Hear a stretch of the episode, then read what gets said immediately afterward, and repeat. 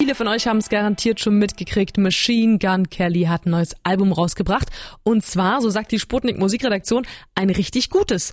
Normalerweise kennen wir den ja vor allem als Rapper von Songs wie dem hier.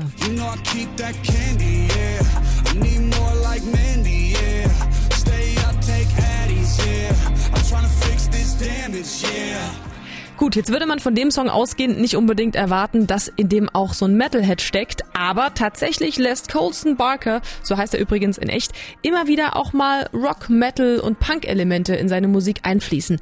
Das hat sogar so weit geführt, dass er letztes Jahr den Drummer Tommy Lee der Metalband Motley Crue gesprochen, also im Film The Dirt gespielt hat und sogar den Titelsong gesprochen, also gesungen hat.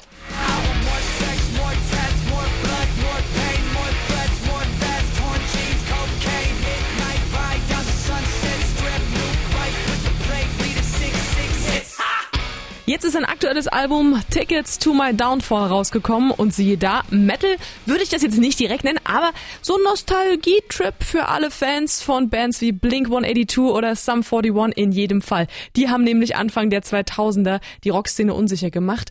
Das nur ein bisschen moderner auf die Machine Gun Kelly Art klingt dann so.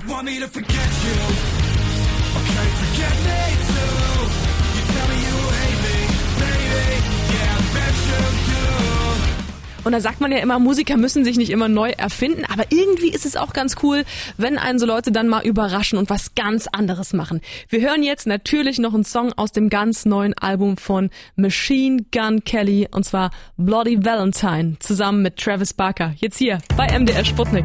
Das ist der Popkult. Schönen Dienstagabend mit uns.